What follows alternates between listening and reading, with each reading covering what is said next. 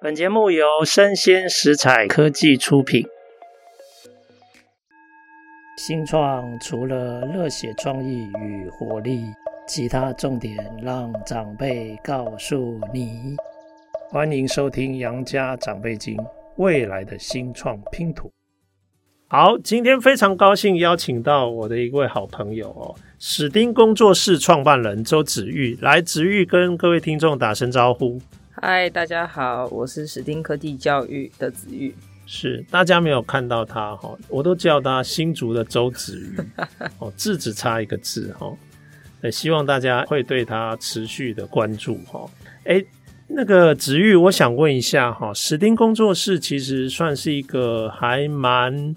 特别的一个主题跟系统哦。那创业人通常内心都有一把熊熊的烈火在燃烧，哦，所以我对你的这个人通常会很感兴趣。我想请问一下，在创业之前你是学什么、做什么？后来怎么走上创业这条路？OK，那我其实是毕业于清华大学生医工程与环境科学系。那我学的大概就会是比较理工的科目吧，可能生物、物理、化学都是我就是大学时候主要在处理的科目。那我们的系所就是在我高中的时候，我填这个系，他其实就说它是一个跨领域的科系，所以那时候就想说，哇，那这些科目都蛮好玩的，我就去填填看。其实念大学之后，我自己。呃，除了学校科目以外，我们系其实是比较没有在教城市设计相关的事，所以后来我选择做就是 MRI 影像处理这一块之后呢，我其实就是自学了那个城市，就是自己比比较没有课程在教。那我当然有也有去自己修一些课，但就主要不是系上的。对，那我毕业之后就是去考了台大医工所。但是后来觉得我跟那个念书这个缘分可能没有那么足够，我可能跟上台讲课这个缘分比较比较多，所以我到我回到台北之后，我就有和这个 Cave 教育团队，也是一家做呃机器人起家的一个教育公司，那他刚好在我家附近，所以就开启了一段我跟机器人教育一个就是一个缘分。差不多在一五呃一四年毕业，所以一五年一六年就是都是在做这一块的。一个服务就是当讲师、当夜师，然后去学校教大学生，或者是小学生，或是中学生，其实就是教的领域范围都还蛮大的。然后后来我大概在呃一七一八年的时候，我自己开一间教室在三重，就和别人一起，但是这都是在做史丁之前的一个往事啊。差不多一九年五月的时候，史丁就成立，所以这个差不多。在史丁成立前这个四年左右，就会是我培养如何教学的一个很重要的养分，都是在前面这四年的时候，用很多种不同的方式去做培养的。OK，所以可不可以这样讲？你发现自己喜欢教学这件事情，是在大学的时候才知道的吗？其实最近刚好很多人都问我这个问题，那我就那一天就是在就是一个一个聚会的时候就很认真想，就大家都分享自己是什么时候发现的。那我自己是觉得我从高中的时候就非常喜欢教别人。对对，我那时候喜欢教别人数学，所以我就会常常跟同学一起讨论。那基本上到大学之后，是觉得自己学习的能力有在大学被练起来，因为可能有很多自己喜欢的东西都比较不是老师有一个老师在教我，可能就是我自己去研究。那因为是自己研究，所以那个教学方法跟途径就是非常的清晰的嘛。因为如果是看课本或是听老师讲，基本上就是以老师的架构为主。可是如果你是自己学，基本上就会有很多自己的想法。那这时候我在用这个想法去告诉别人的时候，我就会觉得别人好像也学得蛮顺利的，所以我会觉得那是一个带给我自己成就感的一个过程。是，好啊，我觉得很好，因为你有又有这个理工的背景。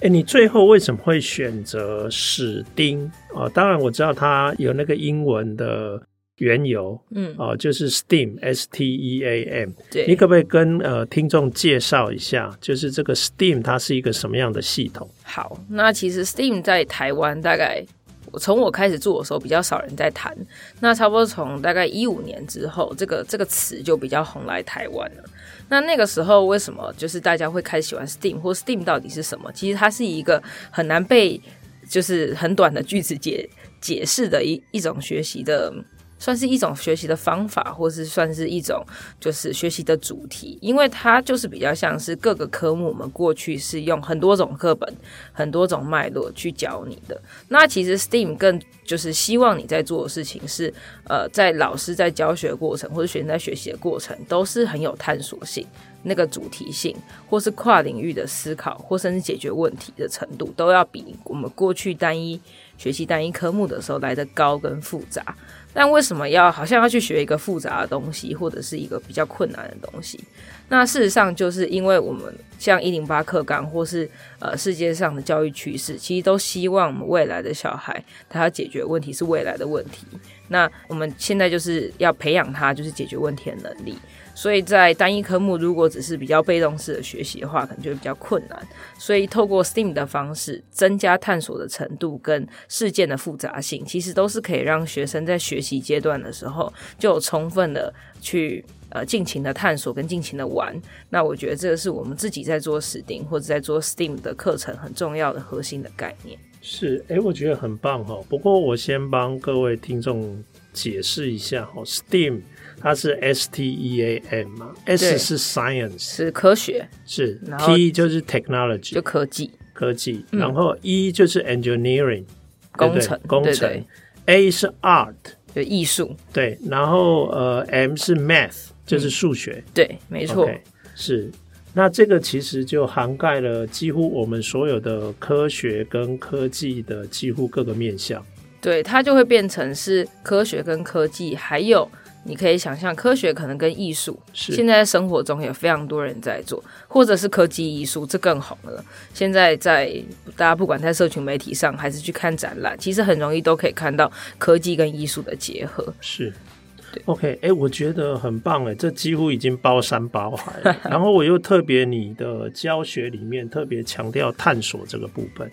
对对。我觉得这个探索真的是太难能可贵了哦！长辈就是我以前的那个时代，大概都是在寻找标准答案。对，我们其实也、也有一点辛苦的地方，也是我们身为教学者，可是我们在过去这十年、二十年的学习生涯里，我们并没有。没有在追在追求标准答案。其实我们在学习的时候，我们也是在追求标准答案。嗯、但是我们现在去教别人的时候，我们居然要换一种方式。所以我觉得大家都需要排毒啊，我们自己也需要排毒。然后我们有时候指导的学生也要给他们时间去排毒一下。因为如果他在学校还是习惯标准答案的学习，那其实他对于 STEAM 的东西，他一开始可能会有一点点畏惧。是。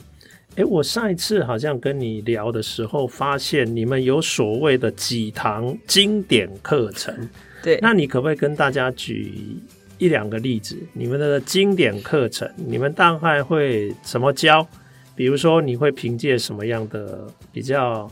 特殊的教具吗？嗯，还是那探索的部分，你们大概怎么引导？可不可以跟大家介绍一下？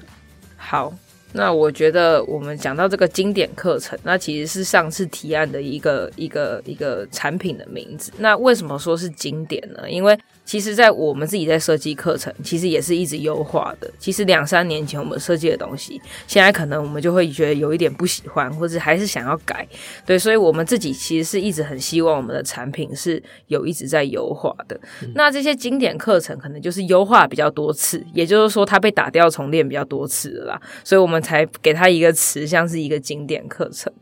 OK，那。呃，可以稍微介绍一下其中一个，我觉得算是蛮有趣的。那很多人都觉得我们是在做科技教育的，那为什么动手做是一件很重要的事情？其实我们是很注重在低年级跟中年级的时候，你可以参与科技的方式，其实就是你不断的试错，你其实就是在做科技教育一个很重要的一个启蒙。但是可能很多人都认为科技教育就是写程式，你就把小孩拎去写程式，那他应该就是会很喜欢科技。可是这时候可能很多的家长就说：没有没有，我小孩真的很讨厌写程式。居然他这么小，他就知道他很讨厌这件事，那其实就会有点可惜，因为他可能他一定没有，他一定不知道这件事情未来长什么样子，或者它的发展性。所以，我们其实很喜欢带呃不同的，用不同专题的方式，让小孩先练习说，哇，原来有一些错误是是可以，他是可以带来自己的成长的，其实没有那么没有那么辛苦或没有那么困难，老师都可以陪伴的小朋友一起完成。所以我今天要介绍这堂课是。我们其实有蛮多，不管是冬夏令营，还是我们开给大家的呃课程服务，我们都有开到一堂课，叫做“承重漂浮法”。它是一个听起来很可爱的课程。那其实沉重漂浮法在你脑袋里，你现在大概有一点点船啊，或者是怎么样让它运行在水上的一种结构的想象。那其实我们很喜欢这一种，呃，我不讲的很清楚，但是你其实大概知道你要做出什么东西，因为这很重要。因为我们都希望大家是把自己脑袋里的东西做出来，不是说我今天发给你十个东西，麻烦你把这十个东西跟着我的步骤把它拼起来。我们的课程要避免跟就是。尽量不要做这样的事情。我们应该是去告诉呃小朋友说，我们今天有这些东西可以使用，甚至我可能给他们二十个、三十个，但不用全部都用，应该是可以挑选自己喜欢的东西来来来加以组装。它其实我们都很希望生活中的材料就跟乐高一样，不要觉得说啊、呃，好像一定要有什么组装方式，或是把材料包全部。切好，然后让小朋友只是组装而已。我们更希望他们是透过老师的引导，慢慢去想到说，诶，漂浮在水上这件事情要怎么做到？有一点点逆向工程，或者是我们可以拿一些东西先丢到水里试试看。哦，原来它会浮，原来它会沉。或甚至是我们可以给他一些任务，我们今天有一些弹珠，你要去载重它，你要从哪里移动到哪里。所以像这样的过程，我们其实就是很希望在课程里用比较长的时间带着小朋友去玩跟去探索。因为你可以想象，如果是刚刚那个举例来讲，小朋友应该会做很多次的实验跟尝试，最后他会拿回家一台他自己觉得最炫的沉重漂浮法。那甚至他回家之后，他可以在水缸里面。或是一个水盆里面，它可以继续加一些东西。那我觉得这样的课程是非常有启发性的，也就是我们希望我们的经典课程，或者是我们提供的服务，都是这样类型的课程。但是老实说，这是非常困难的，因为很多事情。可能在我们心中也有一点点的标准答案，我们必须要跟自己打架，去把它把它破坏掉，然后我们应该要去寻找是更包容的答案。所以这其实是我们在设计课程里，常跟同事、跟老师之间都是在做这样的磨合跟讨论才制作出来的课程。OK，所以这个课程是你们经过锤炼，然后经验累积之后自己发展出来的。对，那其实应该说，这种课程或是这种呃 STEAM 或 STEM 的课程，其实如果你在网络上搜寻，多少都可以搜寻到说做做一艘小船。对，但是你要怎么样变成有自己的基因、自己的能量，甚至是很符合我们空间所提供的内容，那我觉得这都是有点需要自己去做修正的。是。哎、欸，我想请教一下，那你在教学现场，比如说你这一套教学理念，嗯，他在体制学校内施作，通常会遇到最大的麻烦或问题是什么？最主要的问题就是时间不够.因为在体制内，通常我们有课真的有对有课表，然后真的呃很幸运的可以进体制内服务，总是是他们的一个。不是最重要的时间嘛？嗯、对，就是差不多其他课都上完了，他就空一个小时间说你可以来做。那甚至更困难的事情是，就是呃学校可能在经费的提供，或者是呃就是和我们前期的沟通，这其实都是很大的成本，因为他们需要花很多时间才知道说为什么我们要带一大堆材料去，但又不一定全部都会用到。他们大部分学校大部分最习惯的一一种。跟外部的单位合作的方式，就是买他的材料组，送教学服务，所以他其实不一定想要在你的授课这一段去去付费，他比较希望是我针对你的产品，我已经我已经给过费用了，所以你应该可以来提供我们的学生一个教学的服务，这比较像是教具厂商或是出版社的合作方式。是，诶，那这个算是如果在体制内就是校方的问题了。那我想请问一下，第一线的这些老师有没有什么特别需要在能力上，也需要给予一些赋能的这个过程？好，我们常常给第一线的老师一些教师培训，那尤其是在就是大家进到专题这个部分，其实很多老师会觉得很卡关，就是好像是。学生也不知道要做什么，就是体制内的老师最辛苦的地方，就他们常常说，其实体制内的学生也不知道他要做什么专题啊，老师还不知道给他题目。那我觉得我们常常给体制内老师一个想法或是一些点子的方式，都是如何带领学生思考这件事情，是可能学校的老师跟学校的学生双方都需要优化的部分，或是赋能的部分。学生就会有他不知道做什么的问题，那老师也会有我好像已经引导他，但是他还是不知道要做什么的问题。那我觉得我们可以提供。给学校老师的服务就是，呃，我们可以提供很多个呃例子，去告诉学校老师说，也许怎么样的学生，你可以用什么方式引导，或甚至是一个成功的专题，从选题目就非常重要。那你要如何带领学生去选适合他的题目？有时候就像是一些科展或什么，可能学生选了一个很难的题目。那学生一定没办法自己做到，所以最后可能就是很多的大人在做学生的题目。可是我们比较希望是学生寻找那个题目过程是比较久的，是比较长的，时间是比较长。但是他选到一个题目之后，他就可以用自己的力量、原生力量，可以把它做完。那他可能有些地方没有做得这么完美，但是那就是都是他做的。我觉得这可能比一个很漂亮的结果来得更重要。是，诶，我想请教一下哈，那。国外的体系通常会被认为是比较开放式的，嗯，那他们的体制学校可以承载你这样的创新教学吗？你是说台湾的一些国际学校，或者是国外的一些或者甚至国外，比如说美国，我比较熟悉的社会了解。呃，我觉得我们其实有时候我们在滑 Twitter 就可以看到说国外的老师又做了什么样的题目。嗯、那其实我觉得以我自己的观察来讲，其实是蛮能够，如果扣除语言的部分，其实在内容上其实是蛮能够互通的，因为使用的材料跟。跟就是上课的模式，我觉得都是还蛮适合所谓比较开放式的课堂。那也是我们很努力想要打造我们课堂的一个样子。好，那呃，子玉，那我请教一下，那你这整个 STEAM 的教学系统，现在真正可以实作，是不是就变成不方便走体制学校，反而要走，比如说实验系统，或是体制外的学校？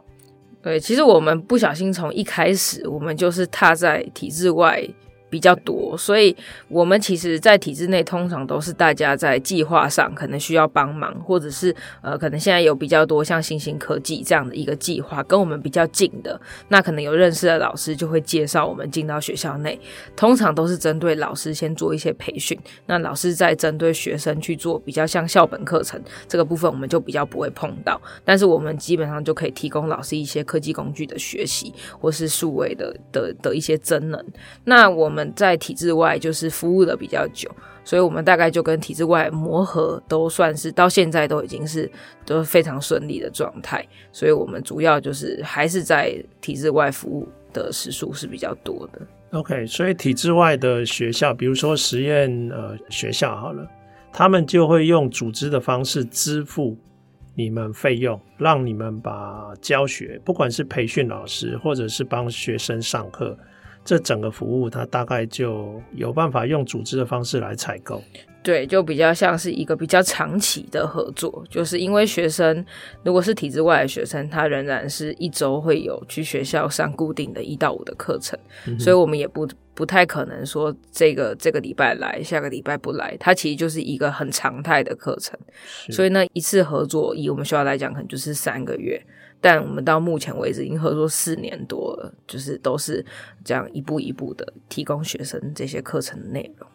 诶，那我假想我自己是一个父母好了，我觉得也许在学期间我可能会被课表绑死，嗯，我大概也不敢有什么呃太多的课外活动。可是寒暑假的时间很长啊，我相信应该有不少的父母会蛮希望有这一类的营队，可以让小朋友去试着去。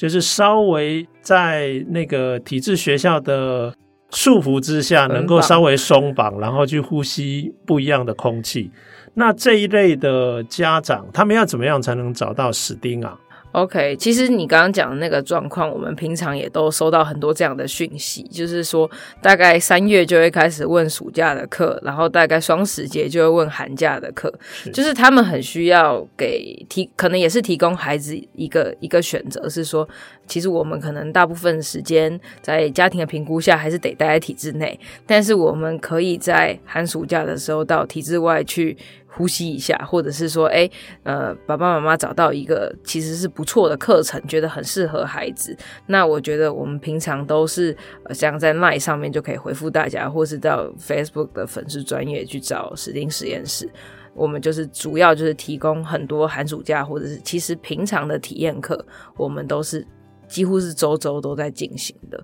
OK。周周都可以有体验的课程，那体验到一个程度之后，确认了寒暑假就可以参与相关的营队或比较长的活动嘛？对，因为其实寒暑假我们一次都是开一周的，可能是一周的上午或一周的下午。那有些家长会觉得说，呃，他可能不太确定小朋友的意愿，一次报名的那么长，他自己也很担心。那这个费用可能也不低，所以他通常都会希望可以小朋友有先来体验过，小朋友点头之后，他再去付钱。我们现在就是提供说，平常在台北跟竹北其实都有固定开的体验课，那它大概就是会落在礼拜六的下午，或是就是六日为主这样子。对，那其实这些资讯在我们的粉砖上都找得到，或者也可以直接询问。那我觉得透过我们最希望就是孩子走进来去体验我们内容之后，他真的很喜欢，那他其实再来上寒暑假的课程，这样其实是最好的路径，因为有时候他直接被。被抓进来，其实家长也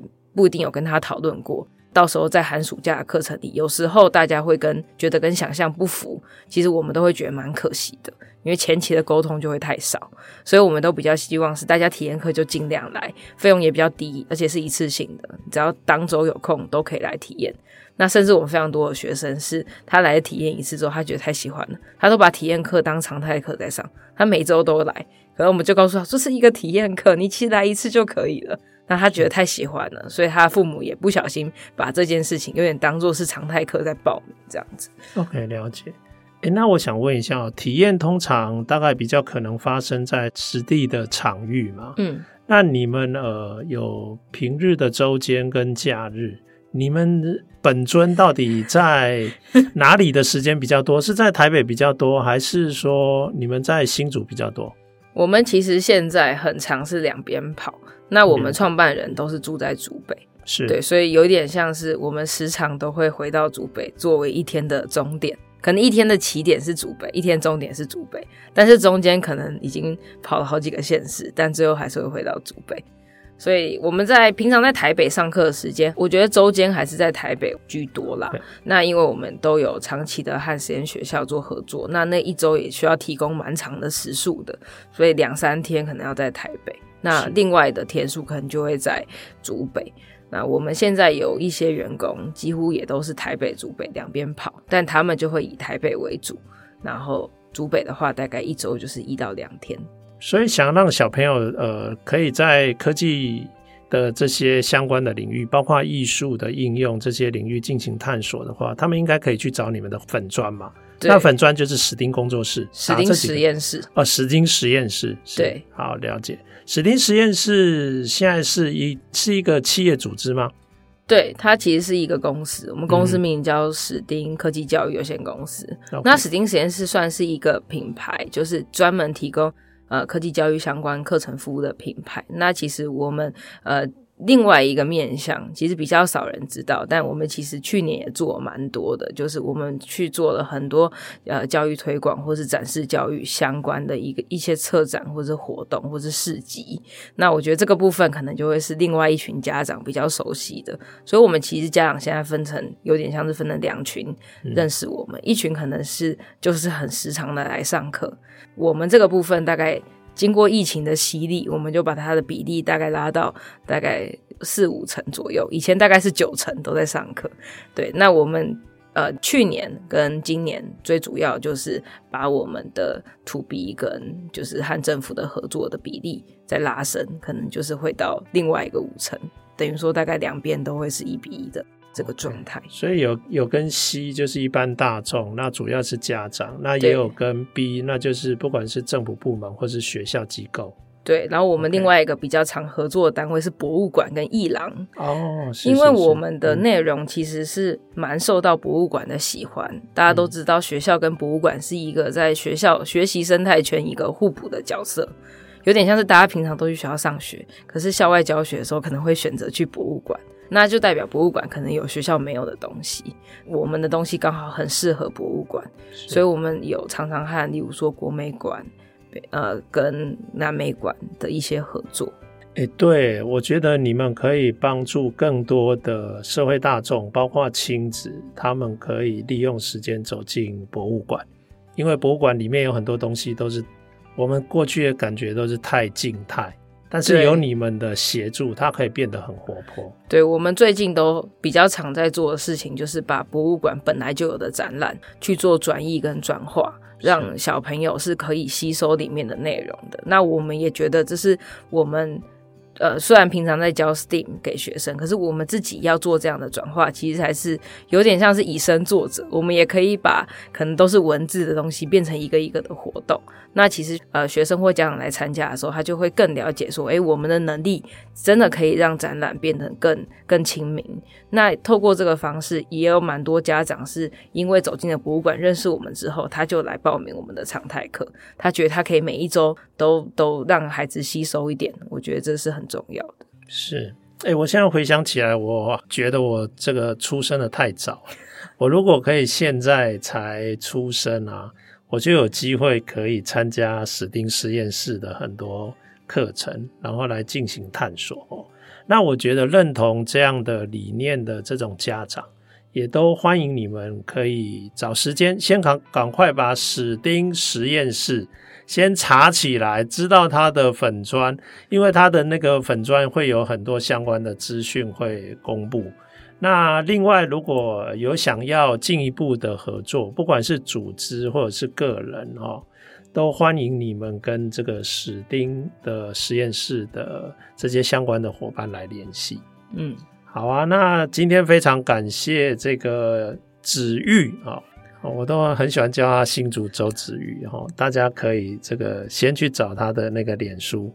那很高兴呃，你今天的分享，那也谢谢各位听众的收听，哎，谢谢大家，谢谢杨老师，好，我们下次见，拜拜。